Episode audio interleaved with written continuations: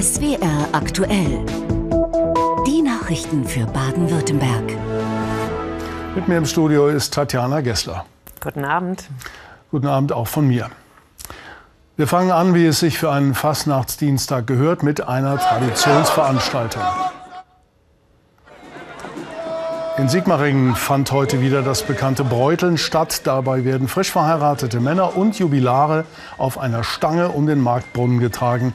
26 Bräutlinge waren es heute. Während sie von den ledigen Männern getragen werden, werfen sie Brezeln, Weckle und Süßigkeiten in die Zuschauermenge.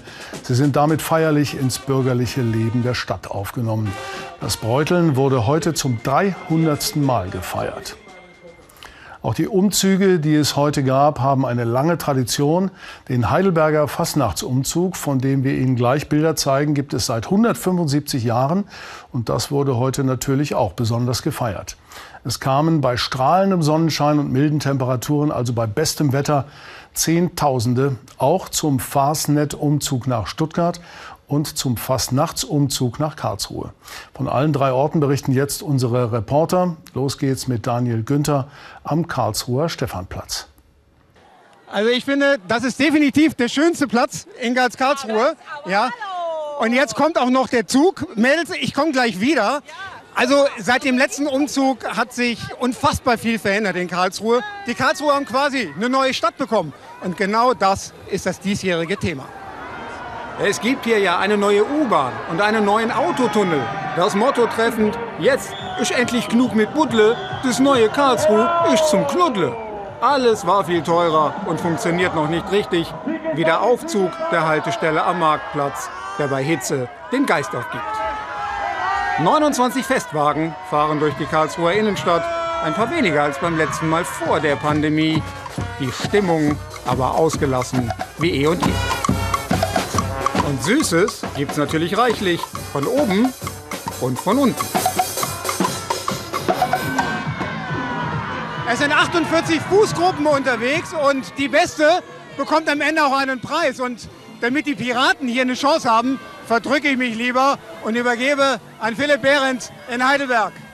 Ja, es ist super Wetter in Heidelberg und das ist natürlich prima für den Heidelberger Fastnachtsumzug. Das merkt man auch total. Die Leute sind gut drauf. Zwei Jahre Corona-Zwangspause. Da haben die Menschen einfach jede Menge Nachholbedarf in Sachen Fasching. Wie sehr, das zeigen diese Bilder. Die ganze Fastnacht hat gefehlt. Endlich haben wir sie wieder. Das Zusammensein und der Spaß gemeinsam. Alle haben Freude. Unglaubliches schöne Gefühl, dass es endlich, endlich gibt zu feiern und mit, mit lieben Menschen in Herzen ganz, ganz viel Freude. Ah, ah! Also man sieht schon, die Stimmung ist jetzt schon top in Heidelberg und wird später sicherlich noch, noch, noch viel, viel, viel besser. Der Umzug endet später vor dem Heidelberger Rathaus, ja. Und da feiern die Narren dann die große Abschlussparty und jetzt geht's weiter mit meinem Kollegen Martin Rottach in Stuttgart. Tausende sind hier nach Stuttgart gekommen und säumen hier den Straßenrand. Laut Veranstalter wird sogar mit über 100.000 Zuschauern hier gerechnet. Und alle sind froh und glücklich. Endlich nach zwei Jahren Corona-Pause gibt es wieder einen Faschingsumzug und das bei schönstem Wetter in Stuttgart. Beste Stimmung an den Fenstern und auf der Straße. Alle bejubeln die 58 Gruppen, die beim Umzug mitmachen und die den Stuttgartern einheizen. Es sind Hästräger aus der ganzen Region. Sie zeigen der Hauptstadt, was Gruseln ist.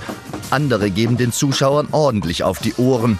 Aber nicht nur das. Neben Hexen gibt es Karnevalisten, Tanzmariechen und Garden. Es ist ein bunt gemischtes Volk, das hier durch die Straßen zieht. Auf einem der mitfahrenden Wagen sitzt der Stadtobere und verteilt Bonbons. Und typisch schwäbisch, von einem Wagen fliegen sogar Spätzle. Es ist ein Spektakel in Stuttgart für die Großen und für die Kleinen. Auch nach dem Umzug geht es hier in Stuttgart noch weiter. In der ganzen Stadt sind bis spät in die Nacht Partys und Feiern angesagt. Unklar ist noch, wie das alles hier sauber gemacht werden soll. Denn die Müllwerker der Stadt sind kurzfristig in den Streik getreten und ja, fordern unter anderem mehr Lohn. Damit zurück ins Studio. Müll unter der Mütze zur Müllproblematik nach dem Stuttgarter Umzug. Nachher mehr in den Kurznachrichten. Jetzt aber erstmal noch ein Umzug. In Alt-Lussheim wurde gestern wieder ausgelassen gefeiert mit viel Alkohol, wie oft an Fastnacht, nicht nur hier. Deshalb wurden zum Umzug vorsorglich aus der ganzen Region Sanitäter und Sanitäterinnen zusammengezogen, um Schlimmeres zu verhindern. Wie es dann kam, hat Felicia Whitney beobachtet. Der Zug, der Zug Ahoi Allah Fehlau. Gelacht, getanzt, gefeiert wird in Altlusheim. Für manche gilt er auch, je mehr Alkohol, desto besser. Und für die sind Kai und Fiona da, wenn es dann doch zu viel wird. Die beiden Sanitäter bleiben professionell, auch wenn es schwerfällt. Zwei Jahre ohne Fasching. Deshalb ist die Party diesmal besonders hemmungslos. Einfach geil, wieder da zu sein, einfach wieder Spaß zu haben. Wir sind echt froh, dass jetzt wieder alles so richtig beim Allen ist. Die Leute sind gut gelaunt, gut drauf. Das Wetter spielt mit. Also ich glaube, das wird eine richtig coole Party. 16.000 feierfreudige Narren. Um den Überblick zu bekommen, wird zum ersten Mal eine Drohne in Altblusheim eingesetzt. Und so viele Helfer wie heute waren noch nie dabei, denn die Befürchtung ist groß, dass einige zu übermütig werden. Kai und Fiona wissen genau, auf was sie achten müssen. Zu viel Alkohol, Kreislaufkollaps, gefährliches Gedränge. Für Kai ist es bereits der 35. Faschingsumzug. Er kennt sich aus und nimmt jeden jeden Vorfall ernst. Es gab einen Kreislaufkollaps hier auf der Strecke vom älteren Herrn. Äh, der ist jetzt soweit stabil. Der wurde von der Streife erst versorgt. Äh, die haben den Patienten jetzt in einen ruhigeren Bereich gebracht, äh, wo er jetzt weiter noch untersucht wird. Ohne Helfer keine Hilfe. Schön, dass es euch gibt. Danke. Für sie ist es am Ende dann wohl doch ein Glas zu viel. Diese junge Frau versorgen die Sanitäter im Notfallraum. Zum Glück reicht hier ausnüchtern und Händchen halten. Manche schaffen es auch noch selbst dorthin, wenn sie merken, dass sie Hilfe brauchen. Nach vier Stunden Rambazamba wird's auf den Straßen ruhiger. Noch nicht für die Sanitäter. Wir verfolgen jetzt noch hier die Situation, schauen, wie viele Menschen noch da sind. Wenn das jetzt langsam abklimmt, dann verabschieden wir uns langsam in den Feierabend. Ich werde einfach nur ins Bett fallen. Es war ein langer Tag, ähm, aber es hat Spaß gemacht. Weil kaum was passiert ist. Für sie war es wichtig, dass sie ihren Job gut gemacht haben und beim nächsten Mal wieder dabei sind. Dass sie ihren Job gut gemacht haben, muss man auch über die sagen, die genau heute vor 30 Jahren den ersten Tafelladen in Deutschland aufgemacht haben. Die Initiative dafür war von einer Gruppe Berliner Frauen ausgegangen. Sie wollten vor allem die Situation der Obdachlosen verbessern. Ihr Ziel war es, überschüssige Lebensmittel einzusammeln und an Menschen in Not und soziale Einrichtungen zu verteilen. Eine erfolgreiche Initiative war das. Inzwischen gibt es bundesweit fast 1000 Tafelläden, viele davon in Baden-Württemberg, wie Giuseppa Spatola zeigt. In Baden-Württemberg gibt es insgesamt 192 Tafeln mit Ausgabestellen. In 147 Tafelläden davon können Bedürftige zudem für wenig Geld Nahrungsmittel kaufen. Insgesamt engagieren sich rund 5000 ehrenamtliche Helferinnen und Helfer für die Tafel. Finanziert werden sie über Spenden und Mitgliedsbeiträge. Das Land Baden-Württemberg bezuschusst außerdem Lager- und Speditionskosten. Ein Großteil der gespendeten Produkte kommt direkt vom Großhandel, von Speditionen und von Herstellern. Spenden aus dem Einzelhandel werden immer weniger. Dafür haben im vergangenen Jahr Spenden von Privatpersonen, Kirchen und Bürgerstiftungen zugenommen. Im Februar 2022 haben noch rund 110.000 Haushalte in Baden-Württemberg regelmäßig Nahrungsmittel über die Tafel bezogen. Seit Beginn des Ukraine-Kriegs hat sich die Zahl durch Geflüchtete fast verdoppelt. Knapp 200.000 Haushalte sind nun auf die Tafel angewiesen. Die Tafeln haben große Schwierigkeiten, dem gesteigerten Bedarf nachzukommen. Neue Tafeln zu gründen ist schwer, denn für jede neue Tafel werden weitere Läden benötigt, die zusätzliche Lebensmittel abgeben können. Das Netz der Tafeln in Baden-Württemberg ist bereits ausgelastet. Die Schlangen vor den Tafelläden werden länger und länger. Auch daran lässt sich ablesen, wie wichtig sie für viele Menschen sind. Und die langen Warteschlangen zeigen auch, dass es bei uns immer mehr Menschen schwer haben. Zu den Kunden gehören Senioren mit kleiner Rente, Alleinerziehende, Geringverdiener, auch Studenten und vor allem Flüchtlinge. Meine Kollegin Stefanie Lai war in Mannheim in einem Tafelladen. Sie sind schon früh am Morgen da. Drei Stunden vor Ladenöffnung stehen die ersten Kunden vor der Tafel in der Mannheimer Neckarstadt. Auch Rentner Peter Edler hat sich einen guten Platz gesichert. Ich bin als Siebtag gekommen. Es sind also noch sechs Mann vor mir. Das sind welche, die äh, meine ich manchmal, die übernachten hier. Auch die Fahrer sind früh unterwegs. Seit halb sieben klappern sie die Supermärkte ab, um Ware zu ergattern. Im Eiltempo packen Helfer Brot, Milch und Obst in die Regale. Genauso wie ganz am Anfang 1995 in Heidelberg. Möchten Sie was Süßes haben? Von der Heidelberger Tafel, ja? Die erste Tafel in Baden-Württemberg überhaupt. Ein mobiler Hol- und Bringservice. Kein Laden wie heute. Die Idee kam damals von Studierenden. Gnädige Herr, bitte. Zurück heute in Mannheim. Dort hat inzwischen der Verkauf begonnen. Peter Edler sucht sich was aus und er hat Glück. Der Rentner erwischt die einzige Packung Eier, die noch im Regal liegt. Es gibt natürlich sehr Gefragtes, ähm, das dann relativ schnell verteilt ist und ähm, gegen Nachmittag äh, wird es dann schon etwas weniger. Ähm, da muss man mit dem Vorlieb nehmen, was noch da ist. Ja. Bis zum Ladenschluss um 16 Uhr sorgen die Fahrer für Nachschub. Großspenden von Firmen kommen auch in sogenannten Verteilzentren der Tafeln an. Sechs davon gibt es im Land. Solche Großspenden werden immer wichtiger, weil die Supermärkte zunehmend knapsen. Es ist alles teurer geworden, ne? das heißt die, die Unterhaltskosten und allem drum und dran. Also wird enger kalkuliert. Dementsprechend ähm, fällt nicht mehr so viel Ware an, die nicht verkauft werden kann. Auch Peter Edler spart überall. Von 1000 Euro Rente geht die Hälfte für die Miete drauf.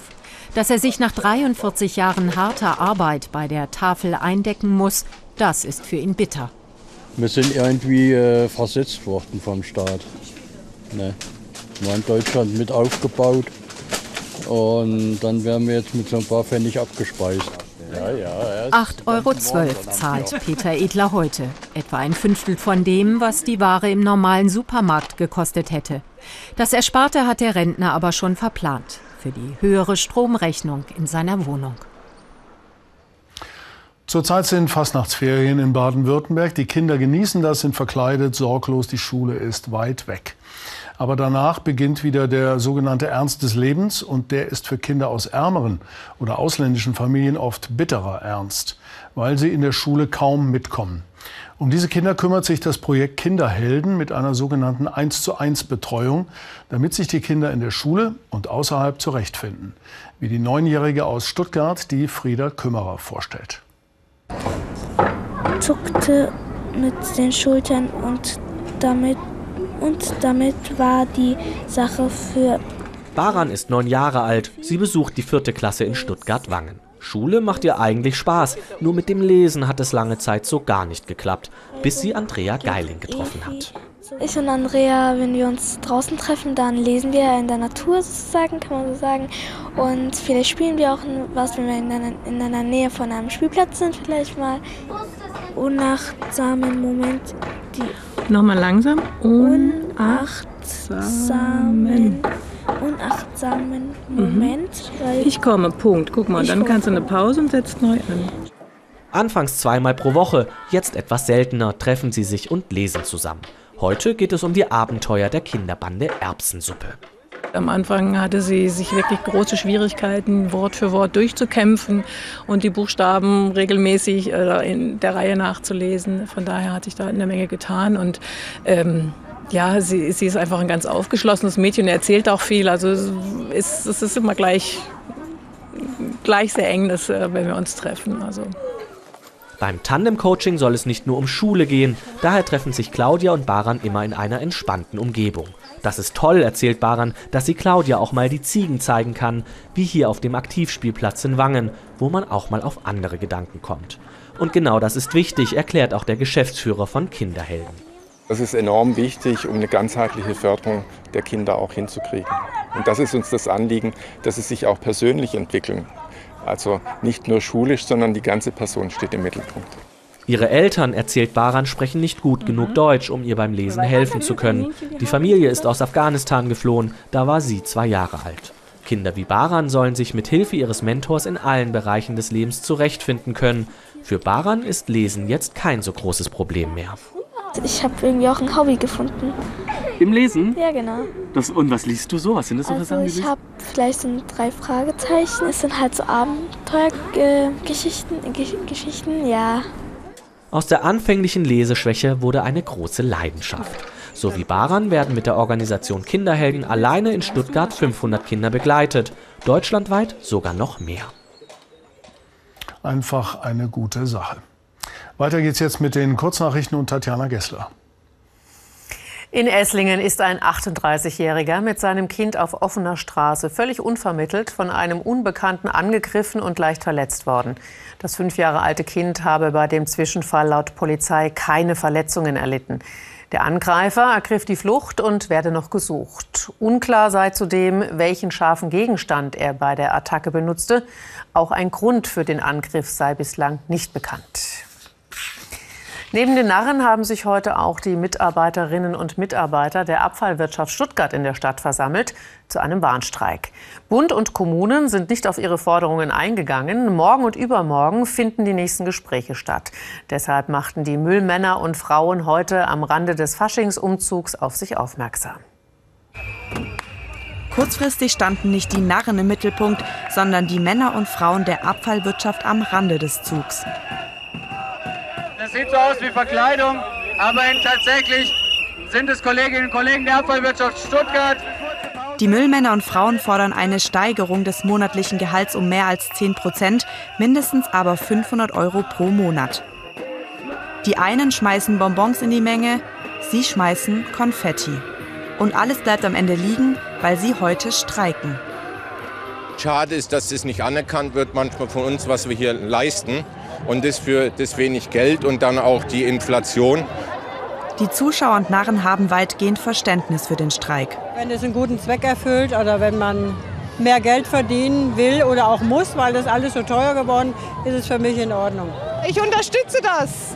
Diese Leute arbeiten hart, sie räumen unseren Müll weg. Wir müssen sie anständig bezahlen und die brauchen anständige Arbeitsbedingungen. Weil die Demonstration nicht angemeldet war, wurde sie von der Polizei aufgelöst. Der Streik ist dadurch aber nicht beendet. Der Müll wird auch morgen liegen bleiben. In der Polizeiaffäre um den Vorwurf der sexuellen Nötigung hat der vom Dienst suspendierte Inspekteur der baden-württembergischen Polizei eine weitere juristische Niederlage erlitten. Die Generalstaatsanwaltschaft wies seine Beschwerde gegen die Einstellung des Verfahrens wegen eines Telefonmitschnitts zurück. Dem ranghöchsten Polizeibeamten des Landes wird vorgeworfen, eine Kollegin sexuell genötigt zu haben. Die Beamtin hatte das Verfahren mit der Aufzeichnung eines Telefonats ins Rollen gebracht. Nach einem tödlichen Autounfall in Heilbronn ist ein Autofahrer jetzt in Untersuchungshaft. Ihm wird Totschlag vorgeworfen. Der 20-Jährige soll vor gut einer Woche doppelt so schnell als erlaubt unterwegs gewesen und in den Wagen einer Familie gefahren sein. Dabei starb der Vater, die Mutter und zwei Kinder wurden verletzt. In Lörrach sollen 40 Mieterinnen und Mieter raus aus ihren Wohnungen. Damit würde Wohnraum für etwa 100 Geflüchtete frei werden, den die Stadt dringend braucht. Der Unmut unter den Mietern ist groß. Das Gebäude ist mehr als 60 Jahre alt. Den Bewohnerinnen und Bewohnern werde moderner und bezahlbarer Wohnraum angeboten. Nach der Verwendung als Flüchtlingsheim sollen die Häuser laut Stadt, wie zuvor schon geplant, abgerissen werden. Die Konjunkturerwartungen von Finanzexperten in Deutschland haben sich im Februar weiter verbessert. Das geht aus dem aktuellen Stimmungsbarometer des Mannheimer Forschungsinstituts ZEW hervor. Die ZEW-Konjunkturerwartungen gelten als wichtiger Frühindikator für die konjunkturelle Entwicklung in Deutschland. An der Ermittlung beteiligen sich bis zu 350 Finanzexperten. Es läuft besser als erwartet. Das könnte der Tenor auf die heute veröffentlichten Konjunkturerwartungen des Zentrums für europäische Wirtschaftsforschung in Mannheim sein. Zum fünften Mal in Folge klettert das Stimmungsbarometer, dieses Mal um mehr als 66 Prozent. Die Ausgangslage ist äh, sehr schlecht. Das macht es dann leichter, in der Erwartung positiver zu sein. Aber die ist überraschend positiv. Also die Werte sind nochmal um 11 Punkte auf 28 Punkte gestiegen. Also die Finanzmarktexperten, die schauen doch sehr optimistisch auf die nächsten sechs Monate. Zugpferde seien wie schon im Vormonat besonders energie- und exportorientierte Unternehmen. Die Gasversorgung sei trotz Krise zumindest bis kommenden Winter gesichert und die Exporterwartungen liefen wegen der aktuellen Entwicklungen in China wieder besser. Aber Baden-Württemberg steht vor einer großen Transformation in unserem Maschinenbau der Automobilindustrie. Die Abhängigkeit von China, die ist jetzt erstmal positiv, weil China wieder wächst, ja, also deswegen konjunkturell positiv, aber mittelfristig ist es natürlich schon eine Baustelle. Vielen baden-württembergischen Unternehmen, so Wambach, fehle noch der geeignete Zukunftsplan, sollte China im Falle eines Krieges mit Taiwan als Partner wegfallen. Kinder haben auf dem Spielplatz gespielt, Eltern haben auf Bänken gesessen, ihren Kindern zugesehen oder sich unterhalten. Alles ganz normal. Bis nahe dem Spielplatz in Weinheim ein Polizist seine Waffe zieht und auf einen 34-Jährigen schießt. Gestern Nachmittag war das. Einzelheiten wurden erst heute bekannt. Eltern hatten vom Spielplatz aus die Polizei gerufen, weil zwei Männer sich heftig gestritten hatten. Warum ist unklar. Als die Polizeibeamten die Männer kontrollieren wollten, zog einer ein Messer. Daraufhin eskalierte die Situation. Nathalie Akbari berichtet. Das Wetter ist strahlend schön, aber trotzdem sind auf dem ansonsten belebten Spielplatz im Weinheimer Schlosspark kaum Kinder. Stattdessen sichern Kriminaltechniker letzte Spuren. Denn auf diesem Weg neben dem Spielplatz ist am späten Montagnachmittag ein 34-jähriger Mann von einem Polizeibeamten angeschossen worden. Laut Landeskriminalamt hatte er zuvor mit einem anderen Mann Streit angefangen. Und zwar so heftig, dass Eltern auf dem Spielplatz die Polizei riefen. Nach dem Eintreffen der Polizeistreife sollten die beiden ähm, Streithähne einer Personenkontrolle unterzogen werden, wobei der 34-jährige Mann ein Messer zog, ein sogenanntes Einhandmesser, und auf die beiden Polizeibeamten losging. Im Verlauf des Einsatzgeschehens mussten die Kollegen von der Schusswaffe Gebrauch machen, nachdem zuvor eine deeskalative Lösung der Situation und auch das Pfefferspray, der Einsatz von diesem wirkungslos blieben. Laut LKA war der Mann mit dem Messer Polizei bekannt und alkoholisiert. Er sei noch gestern Abend operiert worden, sein Zustand stabil. Wie es dazu kommen konnte, dass die Situation so eskalierte, ist unklar. Bereits gestern sind Augenzeugen im Rathaus neben dem Park befragt worden. Auch für den Bürgermeister ein eindrückliches Erlebnis. Da konnte man schon spüren, dass ähm, man so etwas nicht einfach wegsteckt und äh, dass es schon ein Erlebnis ist, das man in seinem Leben mit Verlaub vielleicht nicht unbedingt benötigt. Im Laufe des heutigen Tages füllt sich der Spielplatz langsam wieder. Aber ganz wohl ist vielen Besuchern nicht, nach dem, was hier gestern passiert ist. Mich schockt es jetzt im Nachhinein, weil wir vormittags hier zum Spielen waren, ne? also mit dem kleinen Jungen. Und also, nee, ich finde es schrecklich. Bis die Hintergründe geklärt sind, wird es laut Polizei noch eine Weile dauern und der Vorfall in Weinheim Gesprächsstoff bleiben. Nach dieser Aufregung haben wir jetzt etwas Beruhigendes. Denn das sind Tropfen ja beruhigend. Trotzdem können sie das Fass zum Überlaufen bringen oder, auch eine alte Weisheit, steter Tropfen hüllt den Stein. Warum sie das tun können und was sie sonst noch alles können, das untersucht die Frau, die mein Kollege Thomas Hillebrand an der Uni Stuttgart getroffen hat. Sie erforscht Tropfen. Wirklich. Wie sie entstehen, wie sie sich bewegen, wie sie fallen. Denn daraus lassen sich nützliche Erkenntnisse für viele Lebensbereiche ziehen. Tropfenforschung ist also mehr als, das muss jetzt kommen, ein Tropfen auf den heißen Stein. Wassertropfen, die auf Blätter fallen, ein scheinbar einfacher Vorgang. Doch Tropfen stecken voller wissenschaftlicher Geheimnisse. Und die Physikerin Anne Geppert hat mit der Tropfenforschung ihr Fachgebiet gefunden. Also es war keine Intention dahinter und ich wusste vorher auch überhaupt nicht, was Tropfendynamik ist und war dann nach ein, zwei Monaten Arbeit so begeistert, dass ich sage, ja, Tropfendynamik ist mein Thema. Und die damit zusammenhängenden Fragen lassen sich nur im Labor beantworten. Bei den aktuellen Versuchen lässt das Stuttgarter Forscherteam millimetergroße Wassertropfen aus 50 cm Höhe auf eine feste Oberfläche fallen. Dann können wir aufnehmen. Ja, und kannst du mal tropfen lassen. Gefilmt von Spezialkameras mit 20.000 Bildern pro Sekunde. So können sie in super Zeitlupe erkennen, wie sich der Tropfen im Fallen verhält und was passiert, wenn er, wie hier, auf eine Gitterstruktur trifft. Das ist einfach dieser Wow-Effekt, hinter die Kulissen schauen zu können. Und wir wollen verstehen, was ist eigentlich der physikalische Prozess dahinter. Es sind nicht nur Wassertropfen, die sie hier beim Fallen auf verschiedene Oberflächen filmen, sondern auch viele andere Flüssigkeiten, wie etwa Silikonöl oder Ethanol. Bei all dem ist für Anne Geppert die Verbindung ihrer Forschung zu konkreten Anwendungen sehr wichtig. Wenn wir das vorhersagen könnten, könnten wir das zum Beispiel in einen Lackierprozess integrieren, könnten sagen, wenn die Tröpfchen, die beim Lackieren aufgebracht werden, so und so groß sind, können wir quasi diese und diese Fläche damit gleichmäßig lackieren. Ob besseres Lackieren, optimiertes Pestizidsprühen in der Landwirtschaft oder die Vorhersage von Erosionsprozessen. Es gibt viele konkrete Anwendungsgebiete für die Tropfenforschung. Damit hat Anne Geppert ihre Forschungsleidenschaft gefunden. Aber sie kann auch verstehen, dass Nichtphysiker und Nichtphysikerinnen bei diesem Thema meist etwas ratlos schauen. Wenn ich von meiner Arbeit erzähle, ähm, reagieren die Leute im ersten Moment immer ein bisschen perplex. Aber wenn ich ihnen dann mal vor Augen geführt habe, dass quasi von morgens aufstehen, Dusche anmachen, bis abends ins Bett gehen, Zähne putzen, Tropfen eigentlich ihren Alltag prägen, dann ist ihnen plötzlich klar, was ich mache und dann können sie damit auch was anfangen.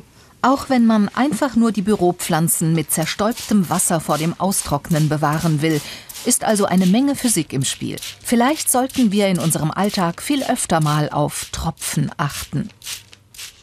Einen guten Tropfen, also ein Glas Wein, gab es heute beim traditionellen Froschkuttelessen in Riedlingen, das nach drei Jahren Corona-Zwangspause wieder stattfand. Wie eigentlich immer war auch Ministerpräsident Kretschmann dabei, ist ja auch seine Heimat. Froschkutteln, die vor allem aus Innereien vom Rind bestehen und nicht, wie Ahnungslose denken könnten, aus Fröschen, gab es am Vormittag im Riedlinger Rathaus. Eine Tradition seit fast 200 Jahren. In Riedlingen feierten die Geschlechter heute getrennt. Irgendwann zogen die Frauen vor das Rathaus. Die Männer verließen das Gebäude über eine Rutsche, darunter wie in früheren Jahren schon oft auch Ministerpräsident Winfried Kretschmann, der erkennbar Spaß hatte. Ja, das Froschkuttelessen war noch nicht die letzte Fastnachtsveranstaltung bei uns. Ab 20.15 Uhr zeigen wir Ihnen Mainz bleibt Mainz, wie es singt und lacht. Und weil diese Sitzung bis Mitternacht geht, sehen wir uns heute nicht wie gewohnt um dreiviertel zehn. Die Sendung fällt aus, aber jetzt kommt das Wetter und die Tagesschau. Wir wünschen Ihnen noch einen schönen Abend. Auf Wiedersehen. Machen Sie es gut. Bis morgen.